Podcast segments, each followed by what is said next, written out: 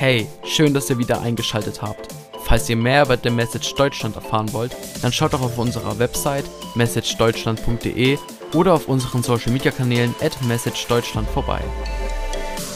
Ich habe letzte Woche mit meiner neuen Predigtreihe zum Philipperbrief gestartet ähm, und wir haben darüber geredet, ja, wie es, wie es Paulus damals ging, wie, wie Paulus Einstellung war in, in seiner Situation. Und äh, da wollen wir heute weitermachen, ähm, weiter darüber reden. Philippa 1, Vers 12 bis 19.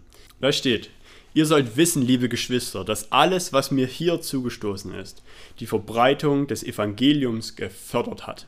Denn hier weiß jeder, dass ich für Christus in Ketten liege, sogar die Soldaten der Palastwache. Und die meisten der Brüder hier haben durch meine Gefangenschaft Mut gefasst und wagen es, das Wort Gottes ohne Furcht weiterzusagen. Es gibt zwar einige, die aus Neid und Eifersucht predigen, aber andere aber verkündigen die Botschaft von Christus mit guten Absichten. Sie tun es aus Liebe zu mir, weil sie wissen, dass ich zur Verteidigung des Evangeliums bestimmt bin. Die anderen verkündigen das Wort von Christus aus selbstsüchtigen Motiven. Sie sind nicht aufrichtig, weil sie mir die Fesseln noch schmerzhafter machen wollen. Aber was macht es schon? Es wird doch Christus verkündigt. Ob es nun aus ehrlichen Beweggründen getan wird oder nicht, Hauptsache es wird getan und darüber freue ich mich. Ja, ich werde mich auch künftig darüber freuen. Denn ich weiß, dass dies alles zu meiner Rettung führen wird. Durch euer Gebet und durch die Hilfe des Geistes, der von Jesus Christus kommt. Wow, was für eine, was für eine spannende Bibelstelle. Genau, wir haben, wir haben letzte Woche schon darüber geredet, dass, dass Paulus im Gefängnis sitzt, dass Paulus gefangen wurde, äh, weil er von Jesus erzählt hat. Komische, komische Welt, komische Umstände. So, das, das ist für uns als Christen, ist ja kein Verbrechen, von Jesus zu erzählen. Ähm, für die Welt ist es aber herausfordernd, für die Welt ist es ähm, challenging. Und Paulus sitzt dort im Gefängnis, sitzt dort in Ketten, ähm, kann, kann wahrscheinlich nicht mal richtig schreiben, ähm, aber er redet vermutlich die ganze Zeit einfach von Jesus. Er redet so sehr von Jesus, dass jeder der Soldaten weiß, wer Paulus ist und weiß, wer Jesus ist und weiß, warum Paulus im Gefängnis sitzt. Sogar die Soldaten, die eigentlich gar nicht im Gefängnis stationiert waren, sondern im Palast. So sehr hat sich das rumgesprochen.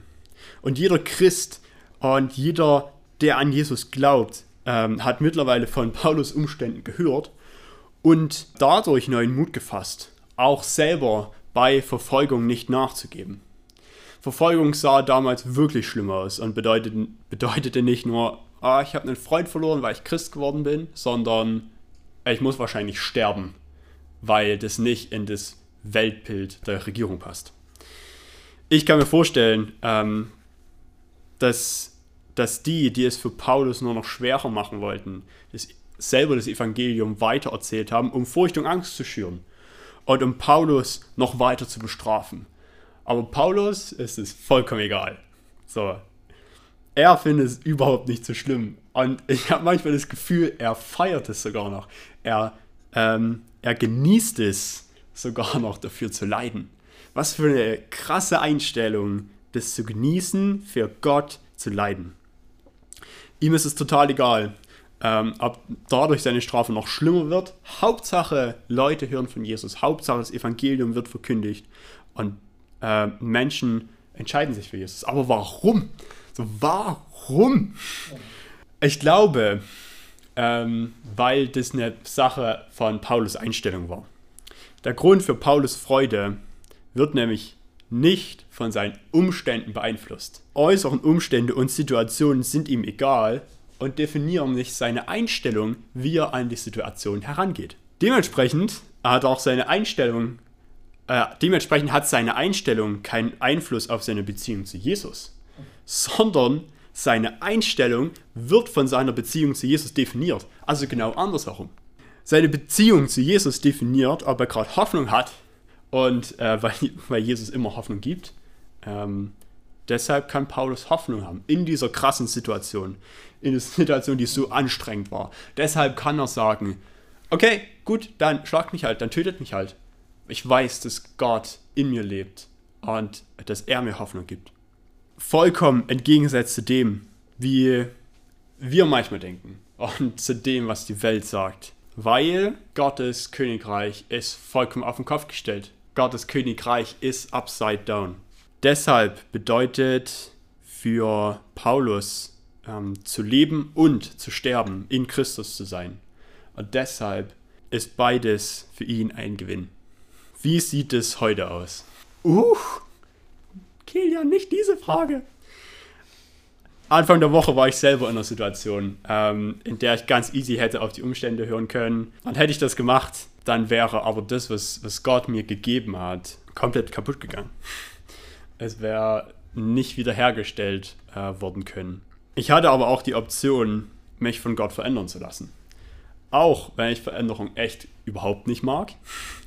Aber mit Freude, äh, aber ähm, Gott hat mir ähm, die Option gegeben, auch mit Freude in schwierige Gespräche reinzugehen.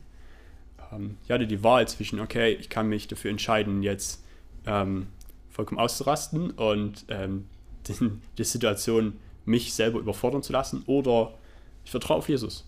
Lasst uns ähm, kurz ein paar Minuten Zeit nehmen, um über folgende Fragen nachzudenken. Ähm, ihr könnt euch auch gerne kurz Notizen machen und ähm, fragt auch Gott im Laufe des Tages, wie das äh, für jeden von euch aussieht.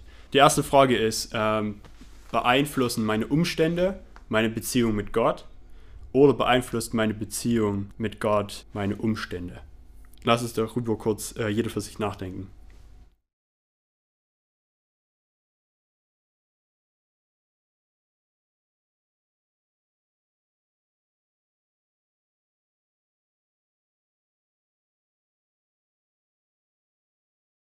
Meine zweite Frage für euch. Welche Schritte kann ich unternehmen, um in schwierigen Umständen trotzdem Freude zu haben?